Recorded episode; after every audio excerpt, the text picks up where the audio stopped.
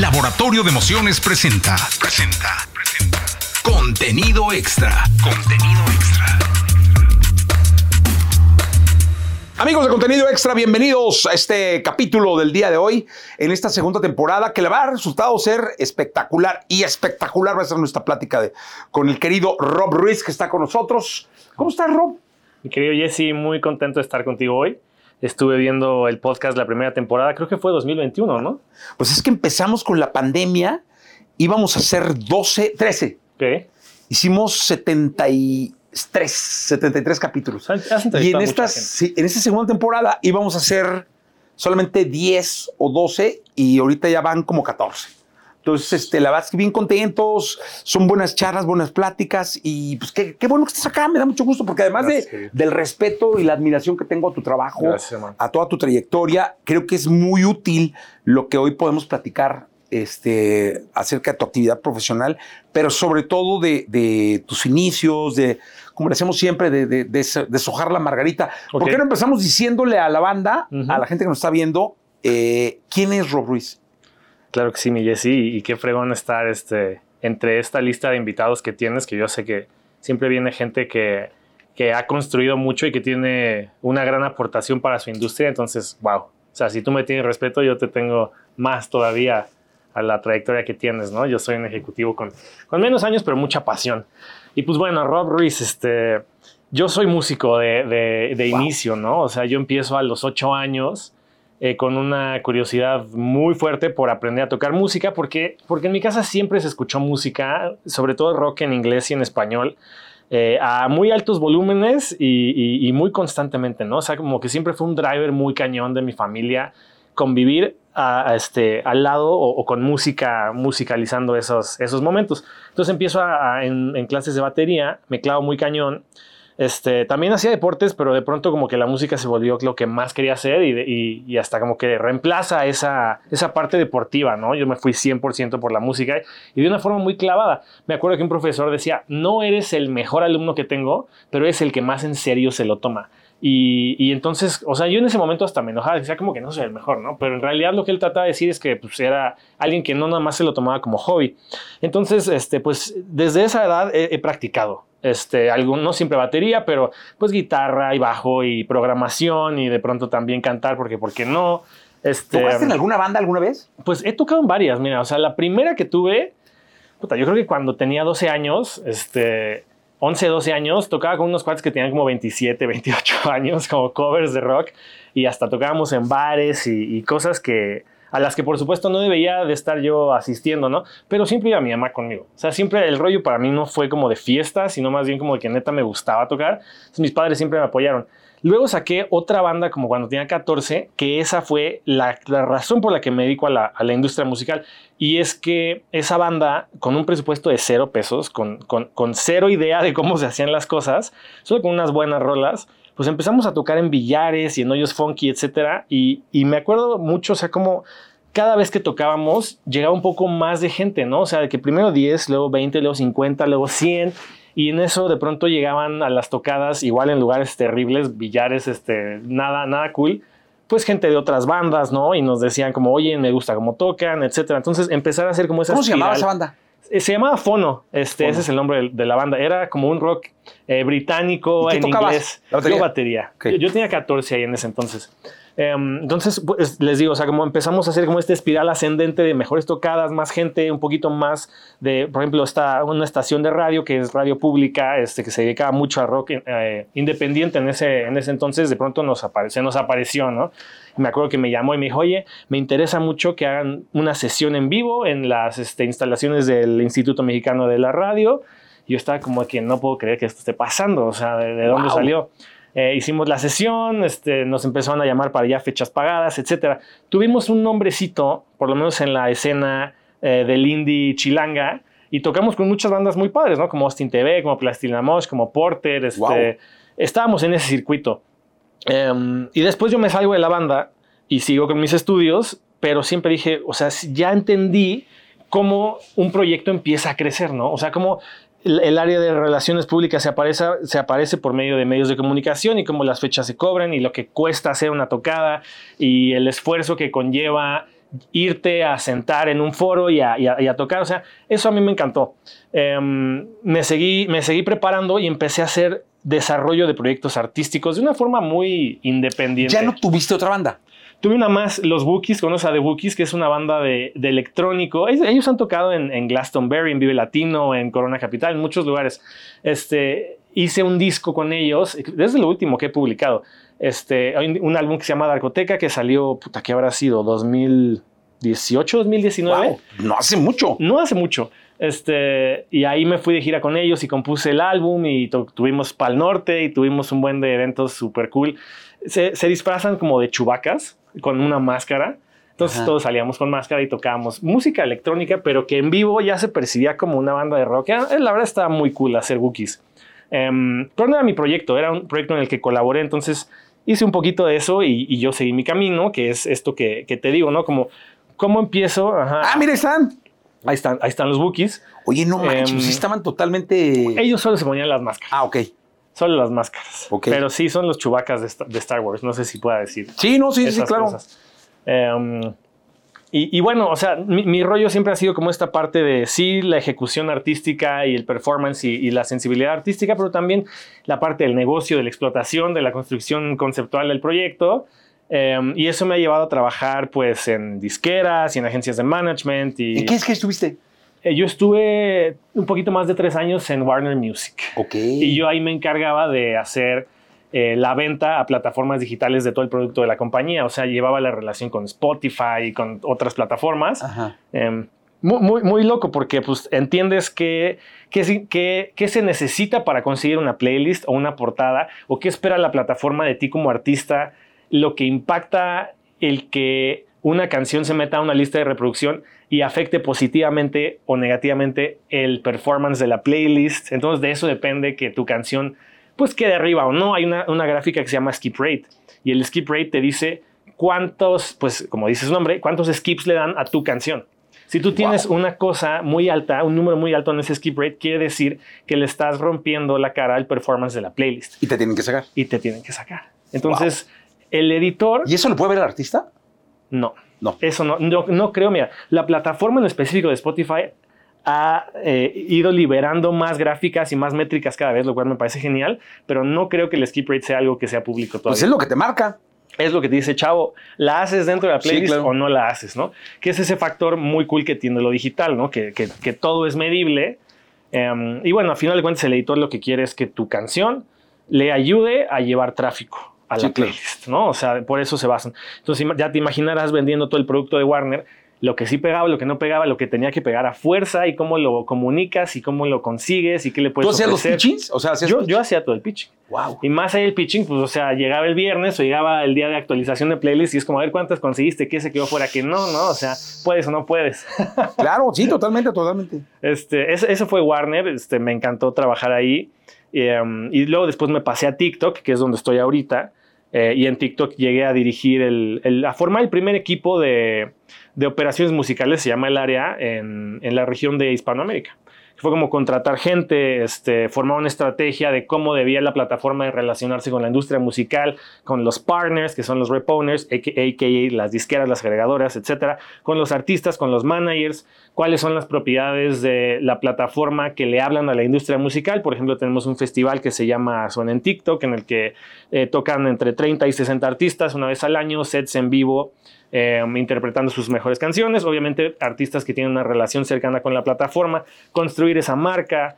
eh, es parte de mi trabajo, Eh, también construir los proyectos que hemos hecho como, por ejemplo, el lanzamiento del álbum de Rosalía, de Motomami, que fue una, una colaboración exclusiva entre ella y TikTok, en la cual hicimos pues como ese evento y ese contenido audiovisual de lo que para ella representaba su álbum, ¿no? Y, y, pues eso se ganó dos nominaciones al, al Latin Grammy y al Grammy americano por mejor eh, video largo y pues una iniciativa que, que inició aquí. Eh, eso, eso he estado haciendo ya, también voy a cumplir tres años en, en, TikTok y, y pues contento de poder de, dedicarme a la música y de poder tener un poco de responsabilidades más grandes cada vez y, y de con, con el aprendizaje que, que, estoy construyendo, pues, pues poder transmitirlo y darle beneficio a los artistas y a la industria musical. Oye, aquí hay algo que me, que me interesa mucho que, me, que, que, nos cuentes. Cuando yo conozco TikTok, mm. o sea, cuando me hablan de TikTok, me hablan de una plataforma de baile, es decir, Mm, es una plataforma donde bailas. Entonces yo dije, no, hombre, la madre, pues yo Mm. no bailo, ¿no? Y hoy en día, o sea, me tocó como la transformación. Hoy en día puede ser o un gran buscador de contenido, mm, porque un amigo justo en el podcast me dijo, en esta temporada, cabrón, úsalo como buscador. O sea, en TikTok, úsalo como buscador. Se me ponchó, me tronó una llanta y no sabía cómo quitarle un tapón y le eché. Entonces, Ahí. mi hijo y su novia estaban en la noche en Tecamachalco, en la no- domingo en la noche buscando. ¿Quién, en- Mitchell o Pollo? Ah, Mitchell. Mitchell. En Google y les dije, buscan en TikTok. Te prometo que estaba el tutorial. Una novia y ¿Tú su... se lo dijiste a ellos? Yo les dije a ellos, Fíjate, busquen, tú, busquen en TikTok. Que eres de una generación un poquito más y senior. lo buscaron y no manches, estaba, o sea, fue brutal. Pero ahora no solo eso, ahora es la plataforma, pues yo creo que, pues, junto con Spotify, la plataforma digital más importante de música, Mm, de desarrollo de música. Eh, han venido cualquier cantidad de artistas al programa de radio y dicen que prueban los sencillos que van a componer de acuerdo. en TikTok. O sea, sacan el coro en TikTok. Ni siquiera la versión final. No, no, no, no, no. O sea, La a- canción completa. pues. Exactamente. Compuse una rola, la voy a probar en TikTok. Sí. Entonces la componen, la sacan y dependiendo la viralización, así dicen ellos, si la graban o no la graban. Sí. Es increíble. O sea, aparte ya las listas muchas veces se componen de rolas que están probadas. Es como un grand research, se puede Sí. decir. ¿En qué momento pasó esto? Uf. Pues, o sea, si hablamos de búsqueda, tenemos como esa primera generación de búsqueda en texto que era Google, ¿no? Que sigue siendo, ¿no? O Sí. sea, busca y tiene Google Maps, etcétera. También todo el desarrollo de productos que, que ha tenido a lo largo de, de los años que opera. Después tenemos como esa segunda generación de ya búsqueda en video, que sería YouTube, ¿no? Entonces, video horizontal, largo, how to's, un tema, o sea, una vertical de contenido súper, súper visitada, que es educación y entretenimiento, ¿no? Después tenemos, yo creo que la generación ni siquiera 3, 2.5, que sería el video corto en vertical como formato, como, como motor de búsqueda, que es lo que tú estás mencionando ahorita. Y recientemente, yo creo que entre es- este año y el pasado, pues eh, el momento en el que explota la inteligencia artificial en texto y en, y en imagen también, ¿no? Como también forma de búsqueda, los motores como ChatGPT y todos estos que están redefiniendo lo que significa entender y aprender. O sea, que me parece muy loco, este, como cada vez la generación de, de herramientas digitales tiene una duración más corta entre una y otra. O sea, entre YouTube y TikTok pasaron, ¿qué? Más de 10 años. Claro. Pero entre TikTok y ChatGPT ya no tienes esos 10 años. No, no, O sea, no, no, no. cada vez todo avanza más rápido, dura menos y tienes cambios que son más adaptables para todas las generaciones. Por ejemplo, mi papá no te maneja ChatGPT y no TikTok y, por ejemplo, no te pide un Uber a lo mejor. Como que lo estresa todavía, prefiere llamar a un taxi de sitio. Pero las nuevas generaciones senior ya te adaptan más fácil todas las tecnologías. Entonces creo que estamos viviendo eso y es un momento muy eh, interesante para, para vivir. Bueno, incluso hay artistas que me han dicho en el programa de radio que tuvo que ver el, el acortar la duración de las canciones con TikTok. Es decir, Mm. ya por TikTok no necesito hacer una rola o no me... Bueno, lo voy a decir como lo dijeron. No me funciona tener una rola de cuatro minutos. Necesito hacer Mm. una rola de dos, dos quince, dos cincuenta, cuando mucho, Sí. que tenga muy claros los coros para poder hacerlos virales. O sea, es increíble cómo una plataforma que no es netamente musical Sí, en un inicio no. influye tanto en la música hoy en día. Sí, y, um, bueno, y, estas opiniones yo las doy a, título personal, más como por mi experiencia, este, que por ser un representante de, TikTok, ¿no? Pero yo creo que es indiscutible que la, duración de la retención de audiencia, es decir, el tiempo que pasa un usuario viendo un mismo contenido, pues ha disminuido. Y entonces eso impacta, pues, todo, toda la media que se consume, ¿no? En, en- en una sociedad o en un grupo de gente y eso es por, por lo que em, pues las canciones duran menos, los videoclips duran menos, este, la gente está buscando conseguir el- el- la información que quiere en, en menos tiempo. Fíjate, el otro día vino un artista y le decía yo, ¿cuál es su red favorita? Le decía, la mía es Twitter. Yo me despierto, leo el periódico. Me gusta mucho también. ¿No? O sea, yo digital agarro la tableta, me chuto el periódico, en línea, lo geo en la tableta. Este, para no perder esa costumbre, esa sana costumbre de ojear. Sí, porque además le haces así, como eh, que da la vuelta, ¿no? A la página. Luego meto a Twitter, o sea, veo qué es tendencia, este, el periódico descarga a las 5 de la mañana. Ya. Las tendencias claras en Twitter están como a las 5 o 5.10. Sí. Entonces, a esa hora ando yo en ese rollo, ¿no? ¿Y te gusta lo que ha hecho Elon con la plataforma? Sí, sí me gusta. La verdad es que sí me gusta. Y creo que además va a cambiar Twitter de una forma que a los que somos consumidores, o sea, yo sí, la neta, sí soy muy consumidor Twitter. Yo también. Ahí me entero, ahí todo lo veo ahí. Este, porque sabes qué me pasa, por ejemplo, con TikTok, que me pico mucho. O sea, yo, yo empiezo y yo me dio una hora y media y yo, puta cabrón. Pero a mí me gusta mucho, o sea, a mí el algoritmo me tiene mucho, por ejemplo, a mí me gustan mucho los test de cultura general, ¿no? Ya sabes, que vamos a ver ah. qué tanto sabes de cultura general. Siete preguntas de cultura, entonces me encantan. Este, aprendes. Sí, no, claro, tengo muchos, sigo a mucha gente que nutre mucho. En Twitter también se aprende mucho, ¿no? Claro, sí, no, es que las redes son tan malas como tan buenas. Depende tú, de cómo las lo que quieras consumir. Y, hablando de esa como adicción o esa hora y media que de pronto se te va y no sabes en qué momento ya te chutaste 90 minutos. Eso es lo que las plataformas digitales quieren aumentar, que el usuario permanezca más tiempo consumiendo el contenido que le interesa con el menor esfuerzo. Este güey, el cantante este que te digo, que güey con cariño, este no estoy diciendo su nombre, le dije, ¿cuál, es su red favorita? TikTok. Perfecto. ¿Cuánto pasas al día en TikTok? Yo dije, no, este acaba de decir tres horas. Todo el día. Te juro que me dijo eso. Está cañón. Dije, ¿cómo todo el día? Sí, sí, no uso ninguna otra red social. Solo uso TikTok. Mm. Este, no, no. Las demás las usa mi equipo y ellos son los que. Yo uso TikTok y lo uso todo el día. O sea, todo el día. dice, me angustia mucho porque cuando pasan unas dos o tres horas que me subo un coche y estoy dándole a, verlo, digo, ching, no he subido nada. Entonces, tengo que empezar como a generar qué voy a subir. Entonces empiezo a subir. Piensa como creador de contenido. Exactamente. Pero qué cañón, ¿no? O sea, todo el día. Y yo creo que hay generaciones que ya no ven la tele, ven TikTok. Es que, no, totalmente. O sea, e, es, así.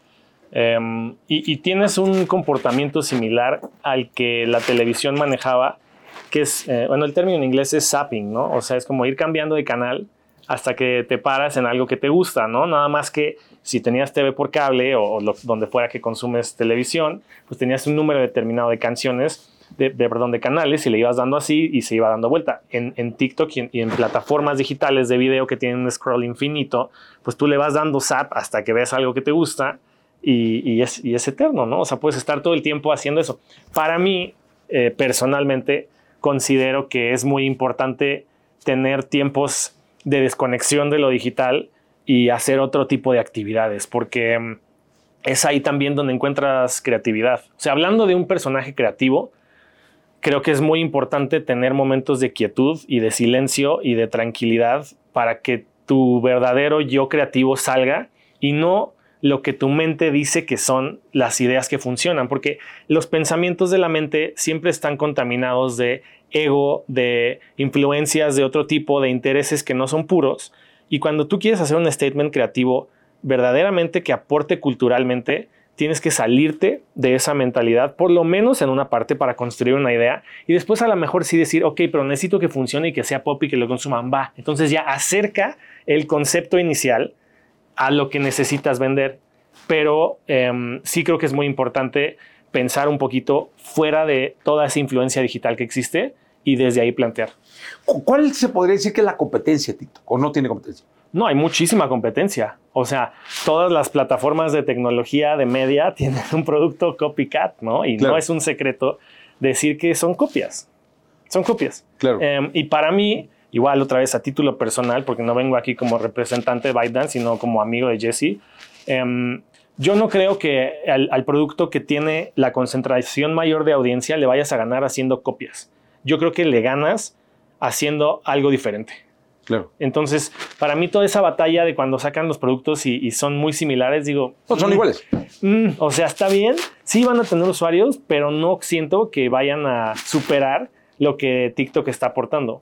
Y, um, y es ahí donde, por ejemplo, veo ChatGPT. O sea, no es una competencia de TikTok, pero es un producto que da una solución diferente, innovadora, que sí puede atraer muchísima audiencia de todas las edades. Entonces ahí digo, wow, eso es algo nuevo. Oye, a ver, eh, tú que eres músico, el otro día estaba platicando con los Lagos y me estaban diciendo que usa, porque ellos son compositores, entonces yo les dije, oye, ¿qué onda? Súper compositor. Ajá, les dije, ¿qué onda con el ChatGPT? Le digo, ya se pueden hacer canciones, ¿no? Ya se pueden hacer. Entonces no, me dije, porque ya ves el experimento este de Drake y... y, y Weekend, ¿no? sí. Entonces este, me dijeron que ellos hicieron una donde le dijeron, oye, bueno, ya sabes, el prom Sí, lo sí, sí. tuvieron que armar, la, la, la, la, la, pero en concreto era eh, esta canción de John Mayer y esta canción de John Mayer, este, queremos algo, un híbrido, la, la, la, la, la, la, la, la, este, con el estilo de guitarra de no sé quién, la, la, la. Se hicieron un, un prom es súper completo, se llama prompt, ¿no? Sí, es un prompt. Sí. Entonces, súper completo y lo mandaron y les mandó la rola. Lo único que tuvieron, tuvieron que hacer es como corregir un par de detalles que a consideración de ellos necesitaba la canción Sí, y le pusieron música. Incluso creo que la cantaron al aire. está increíble. Este, y fue como, wow, cabrón. ¿Qué tanto puede pasar que al final toda esta emoción que decías tú de los festivales y todo es, termine convirtiéndose en inteligencia artificial? ¿Para allá iremos?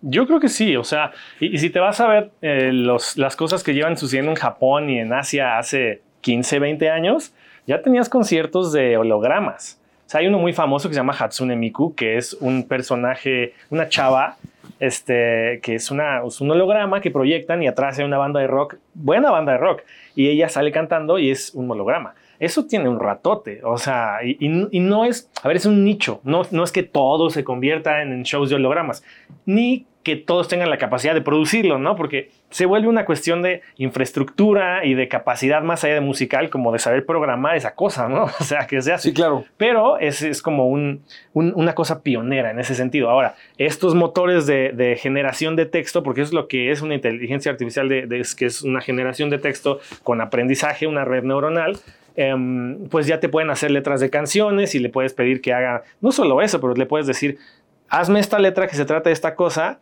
y hazme una estrategia de marketing para vender esa canción y dame cosas. Le puedes poner a dar órdenes de un montón de cosas. Em, y ese es de texto, pero hay uno que te hace música también y hay otro que te hace películas. Y creo que donde ahorita está el, el- el- tema a discutir muy, muy central es de quién es esa propiedad intelectual. Exacto, eso va a estar cañón. El otro fue, fue mi cumpleaños y entonces este, mis dos hijos más grandes, pues sendos mensajes, ya sabes, en el, en el WhatsApp, ¿no? Tú, papá, la, la, la, la, así, de casi- padre.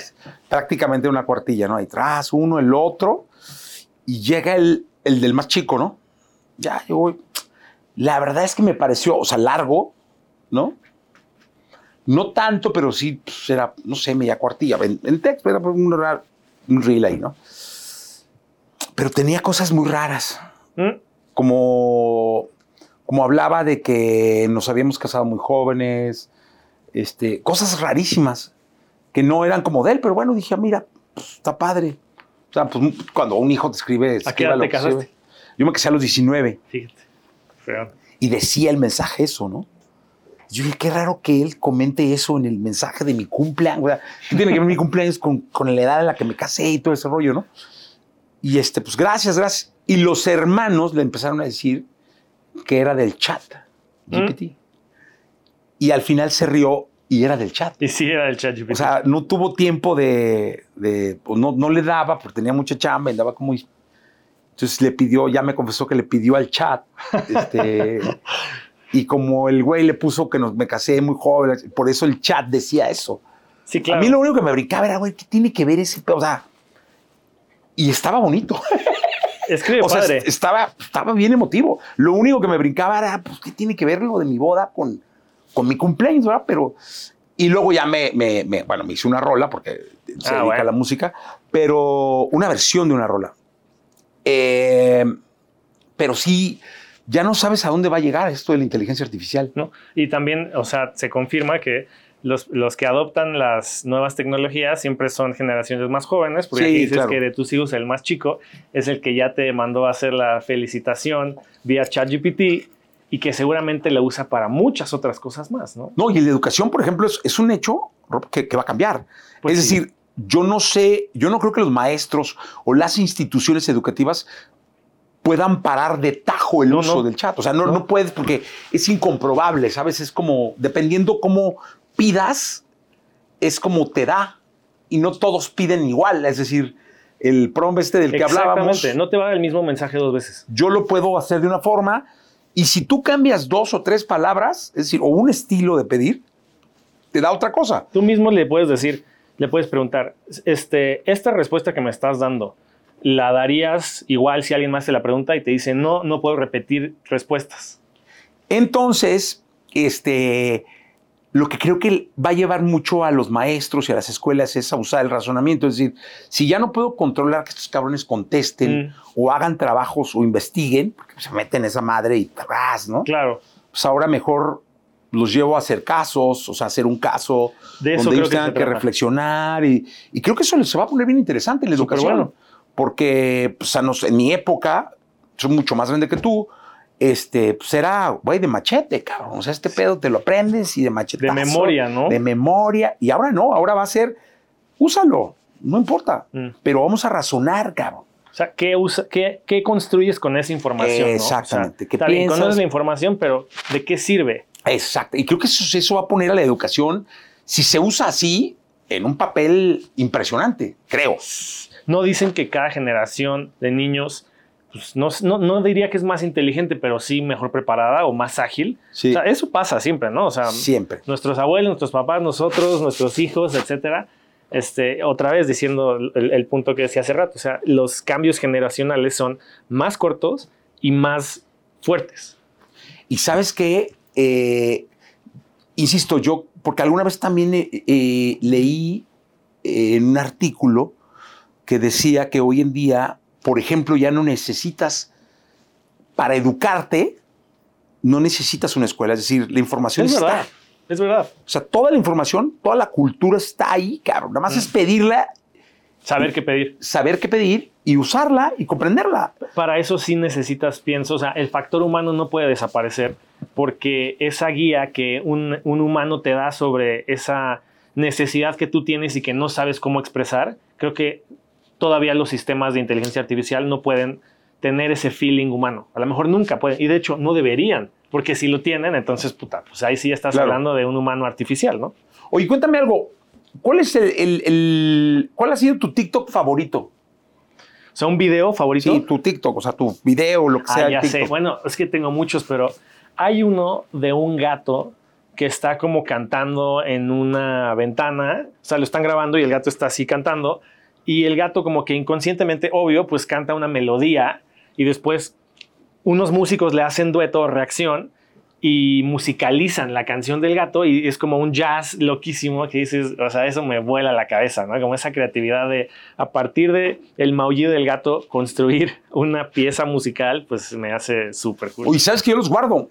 Eh, cuando los mandas por WhatsApp, en Android, Sí, hay una forma de guardar el video. Ah, O sea, sí, como que sí. descarga el, el- el video, ¿no? de acuerdo. Yo los, yo los guardo. Los o sea, cuando me, cuando me gusta algo así mucho, el TikTok, lo, lo guardo. Fíjate. Eh, Guardé uno donde estaba un tipo diciendo, le preguntaron que, pues no sé ni quién era el tipo, pero se veía como muy, muy letrado, Ya. que cuál es el mejor whisky del mundo y dijo la etiqueta azul. Ok. Dijo, de hecho, la etiqueta negra es para tomarlo en algunas horas del día. Mm. El azul es un elixir, lo puedes tomar en cualquier... Y yo soy fan de la etiqueta azul. Es un muy buen whisky, ¿no? No, hombre, cabrón. Sí. Este, no, no. O sea, pero lo pones Si yo fuera el papá, tomaría solo ese pedo. Solo azul. ¿Le- Sí. ¿Te gusta más el Macallan de No, hombre, no sé cuántos todos. años que Sí, cuesta igual sí. carísimo? Es el mejor de todos. Y entonces se lo mandé a todos mis cuates que saben. Mm. O sea, lo guardé y, pero- y sale TikTok arriba, ¿no? Claro. Ahí pues. está el watermark siempre. Oye, ¿y cómo está el asunto de, de los derechos de la música en TikTok? Pues, Porque, por ejemplo, en, en- creo que en Facebook tienes que pedir permiso ¿para qué? O sea, para los vivos. Ah, ok. cuando vas a hacer un vivo tienes que, bueno, antes se llamaban whitelist, ahora no sé cómo se llaman. Creo que le cambiaron el nombre. Este, igual en YouTube también eh, te tienen que liberar como las canciones. ¿Ustedes también? Dependiendo de dónde va a salir ese contenido. O sea, En TikTok. sí, sí, pero desde la plata, desde el canal de quién.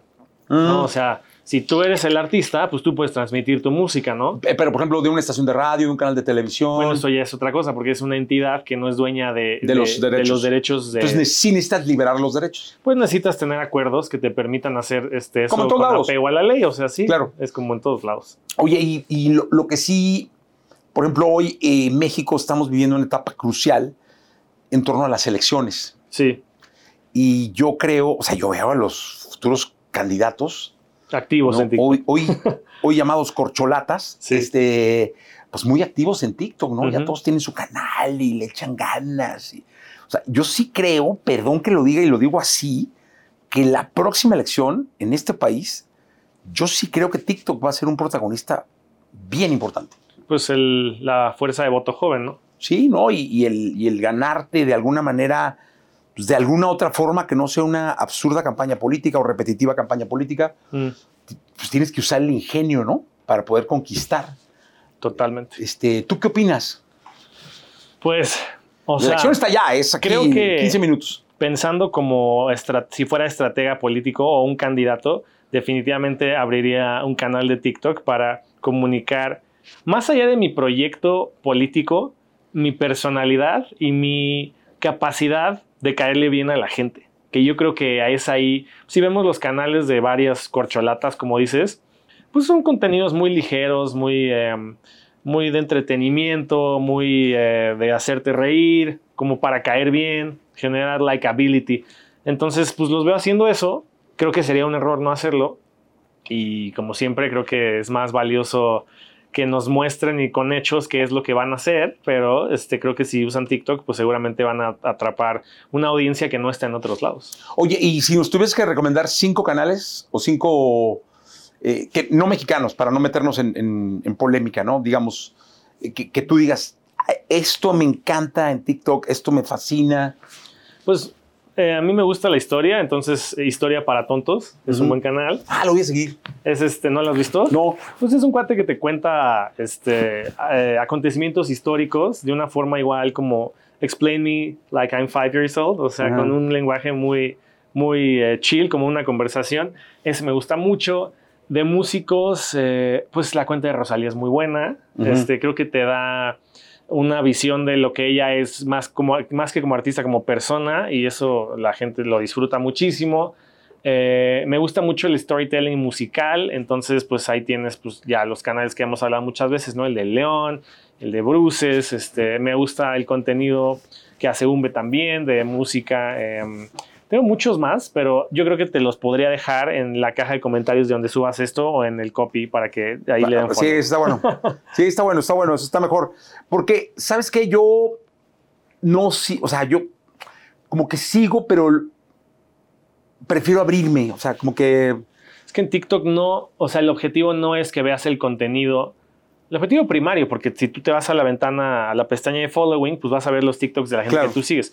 Pero si tú te vas al For You page, que es la página de descubrimiento, pues la idea es que veas contenido de gente que no necesariamente sea en tu círculo cercano o que conozcas, ¿no? Que ahora que lo sé Twitter me encanta porque ya ves que ya tiene el tienes para las ti. dos, claro. Yo ya leo, o sea, ya veo mucho más la de la, la fuera de los que estoy Se siguiendo. llama también For You, se llama. Ajá, para ti sí. Sí. Entonces, me encanta porque ahí me llega y me llega y me llega y soy bien chismosillo, entonces pues, me, me- me Ahí en, encanta. en For You me salen muchos threads de, de ejercicio, Ajá. de dieta, de salud Ah, mental. De- de esos- me urge. Tengo muchos, muchos hilos de, de Twitter y gente que, que sube ahí este contenido que neta sí digo, güey, esto está, está bueno, está bueno, está bueno. O sea, creo que Twitter se ha puesto muy interesante también. Oye, ¿y cuál, cuál crees que sea el futuro en general de las plataformas digitales? Porque yo eh, platicábamos aquí a- hace unos días con gente también de, de- de plataformas donde me decían que lo más interesante de, de una plataforma como Spotify, por ejemplo, es tratar de crear las herramientas para que no se salgan de ahí, como Apple, ¿no? Claro. Este, tratar, ahora que le pusieron la cuenta de banco, esta que puedes tener tu cuenta de ahorros ahí, todo, Un hub. Ajá, tratar de que todo ronde ahí. En Dicen- China es así. Dicen que con WeChat, ¿no? Sí, claro. Bueno, y con Alibaba. y- Hay varias, pero sé que ahí tienen grupos de aplicaciones que viven dentro de una y que sirve para todo. Exactamente. Ese será el futuro de, de, de, de la... ¿Para dónde crees que va las plataformas digitales? Que hoy tenemos, o sea, gastamos luego una lana en que, pago una, pago lo- los... O sea, se armó la Plusitis, o sea, ahora ya todo Mm. es Plus, ¿no? Mm, sí. Paramount Plus, ¿no? esto es Plus. Sí, es como la tele este, pay-per-view por cable, ¿no? De esta ¿Para dónde generación. va ese asunto? Yo no A creo. tu manera de ver, tú estás metido O sea, en la entraña. Hablando de, de entretenimiento audiovisual pagado, o sea, las plataformas premiums de streaming, no veo que se vayan a unificar en una. Creo que hay muchos eh, o suficientes empresas de media como para que cada una quiera tener un producto. Y a lo mejor sí habrá unas que compran varias y que, o sea, se va a dar eso, que absorban otros productos, pero creo que esa competencia siempre va a existir. Lo que creo es que sí, cada vez se va a integrar más la creación de contenido por inteligencia artificial en cuanto Sí. a canciones, a películas, a series. Piensa en toda la animación que se va a poder hacer con un texto que le dices, hazme una, una caricatura que se trate de esto y te la haga. O sea, creo que el usuario ahorita tiene el control de decidir qué es lo que le gusta ver porque está democratizada la forma en la que se distribuye el contenido. A dónde vamos es que el usuario ahora ya no solo elija lo que ve, sino que haga lo que ve. O sea, creo que puede suceder. También la realidad virtual la sigo viendo como una cosa que no termina de explotar, pero que tiene mucho potencial. Creo que ahí también volvemos a, lo que te decía con el concierto del holograma. Para que tengas una buena experiencia de realidad virtual, pues necesitas tener un aparato grande que te permita caminar y que te permita sentir. O sea, ¿cuánto cuesta eso, no? Eh, pero sí me imagino que, por ejemplo, en el tema de los conciertos, sí se va a dar que en vez de que veas un concierto en la televisión con un sonido gigante, pues lo veas proyectado en un holograma o que te metas con un casco a verlo y que seas, tengas una experiencia mucho más inmersiva. Obviamente, otra vez, ¿cuánto te va a costar ese, ese aparato? Sí, a lo mejor ahorita es muy caro, pero échale en 20 años, en 30 años, seguro que va a haber unas formas de entretenimiento nuevas. O sea, la televisión, no, no sé si va a seguir existiendo, pero este, habrá nuevos, nuevos sistemas, pienso. Fíjate, por ejemplo, yo estoy, digo, ya hijos pequeñines no tengo, pero rodeado de sobrinos, ¿no? Sí. Es increíble cómo todo lo ven en el celular. Mm. Todo, es impresionante. O sea, la WWE, la UFC en Todo deportes, eso en la Kings League, este, en el cel. O en la este, tableta, ¿no? También. O en la tablet de pronto, pero casi siempre en el celular. Fíjate. Este, incluso cuando quieren ver la tele por el fútbol, o que quieren ver un partido de fútbol, lo ven en el celular. O sea, tú estás viendo la tele porque estás con una costumbre bárbara de ver Tienes la dos tele. pantallas. Y esos güeyes están viendo lo mismo, volteados para allá, este, pero en el celular. Y, y también usas esta, Vienen esta segunda pantalla. de consumo. Sí, no, totalmente. Y el hecho en que estés viendo un contenido acá, puedas estar, por ejemplo, investigando sobre ese contenido que estás viendo en el celular. O sea, se ha vuelto el, aparato móvil, pues en una fuente de búsqueda de información, como dices, que acompaña a lo mejor otros formatos que puedes estar viendo.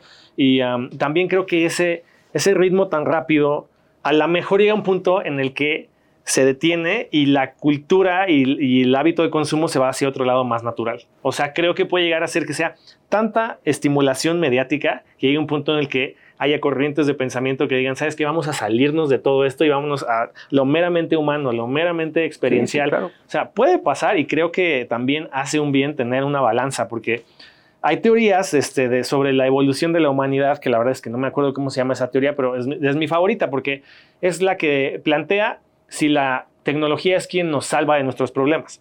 Y una de las hipótesis de esa teoría es que más bien la tecnología es la responsable de la decadencia y la destrucción de la humanidad, que también puede ser. El otro día estaba hablando con Dante Spinetta, que vino a tocar aquí en vivo con la banda y todo el rollo, y me estaba diciendo justo eso, que él quería conservar el olor de un vinil cuando lo abres. Sí, claro. Él le llamaba ritual, ¿no? O sea, el ritual de, de- del vinilo. Es un ritual. el ritual de, ya sabes, de meterle la uñita al. CD para también poder abrir, romper Sí. el celofán. Eh, olía al plástico de una manera distinta al cartón, ¿no? El cartón del vinil huele a- diferente al, al plástico Y del las CD. ediciones especiales, ¿no? Las o sea, ediciones los especiales, booklets, el arte. booklets, el arte, que eran, eran historietas de pronto. Entonces, él, él a ese ritual, es el ritual que no quiere perder. Lo mismo que decía tocar en vivo, cabrón. O sea, yo- a mí me encanta, digo, Mm. sí tengo USBs y tengo secuencias y, Claro. y uso programación y muchas cosas, pero el, el- el- el- Ejecutar, una, ¿no? ejecutar una buena rola funky, No, pues no, es que. no lo cambias por nada. ¿no? Entonces sí creo que puede llegar incluso a tener un valor muy especial lo humano en un futuro, no hablamos de... Exactamente. O sea, que digas, puta, ahora esto es más caro que lo otro, porque ya está tan tecnológico, o sea, ya, ya, está, ya es tan tecnológico todo que ahora cuesta un chingo una tornamesa. De, de veras, o sea, una experiencia humana real. Para entrar a ese lugar donde hay un show de no sé qué chingados, Está cuesta mucho más. Ya todo es este avatares y ese pedo, ¿no? Pero, pero creo que primero esa eh, conexión humana o esa cosa análoga va a bajar de precio y de relevancia y después va a volver a subir, ¿no? O sea, apenas estamos entrando al que todo se vuelva realidad virtual y, e inteligencia artificial, ¿no? Entonces estamos en, en ese momento, yo creo. Y porque, por ejemplo, yo he visto ya personajes en las redes sociales que, que no son humanos. Es decir, Sí. eh, me- en, en Instagram, en... no hay, sé si en perfiles de, hay perfiles este, de, de personajes que ni siquiera parece que no son humanos, ¿no? O sea, que un perfil de Instagram con fotos de una persona Ajá. que pensaría ser una persona y resulta que fue creada con inte- inteligencia artificial, ¿no? Eh, sí, sí, está muy loco. ¿Qué Sí, te- la verdad es que está...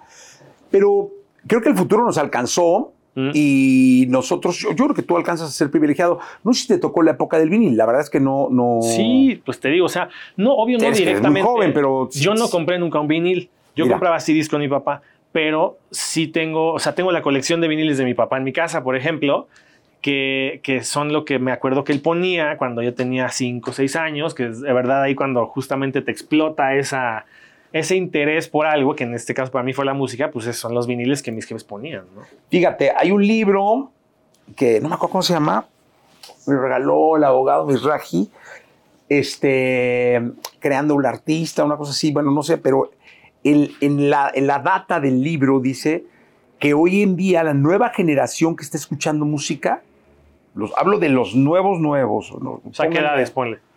8 a 12 años, Sí. 15 es más, te lo Ya, ya. regalo. O sea, son los nuevos consumidores de música. Claro. No saben ni qué es un álbum, Mm, ni qué es una tienda de discos. O sea, no solo nunca entraron a una tienda de discos, mm. no saben qué había en una tienda de discos.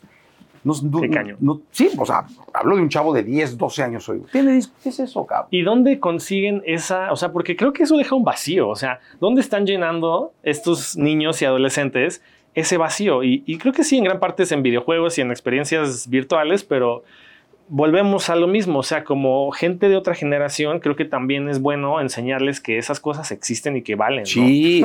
Oye, pero por ejemplo, yo con lo que pasó ahora con los premios Eslam, que estuvieron aquí en la Ah, sí, sí, Nacional, en el auditorio, ¿no? Ajá, me dijeron, oye, vamos a cubrir los premios Eslam de EXA, ¿no? Dije, chinga, ¿qué será eso, no? Pues vayan, muy bien.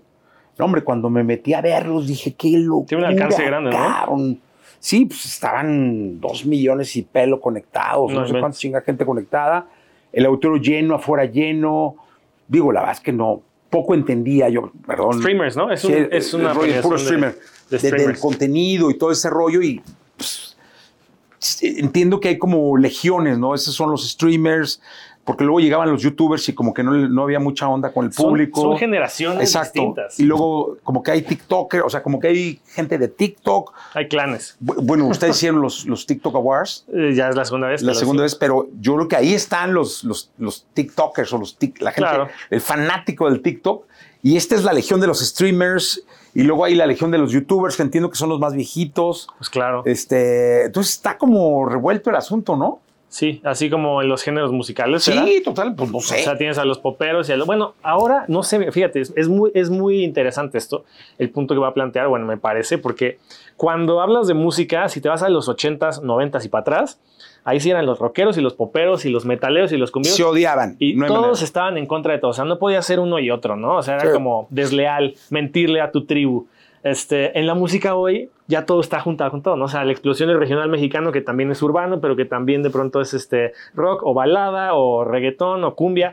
Em, solo por poner un ejemplo, ¿no? O sea, hoy ya no está penado que si te gusta eh, alguna canción más pesada, no te bailes un reggaetón, una cumbia, está bien visto. Creo que en esta cultura digital, como tiene menos tiempo, menos madurez, todavía existe esta, no yo soy esto, tú eres el otro. Y creo que conforme pasa el tiempo, va a ir suavizándose esa, esa diferenciación, por lo menos, o ese rechazo entre unos y otros. Que creo que es importante que colaboren que crucen generaciones de audiencia y que generen proyectos en común, porque si no, pues estás nada más hablándole a tu círculo social inmediato. Eh, Rob, muchas gracias por estar acá en el podcast.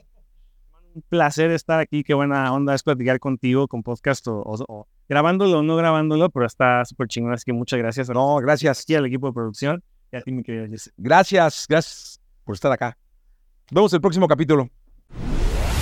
Laboratorio de Emociones presentó. Presentó. Contenido extra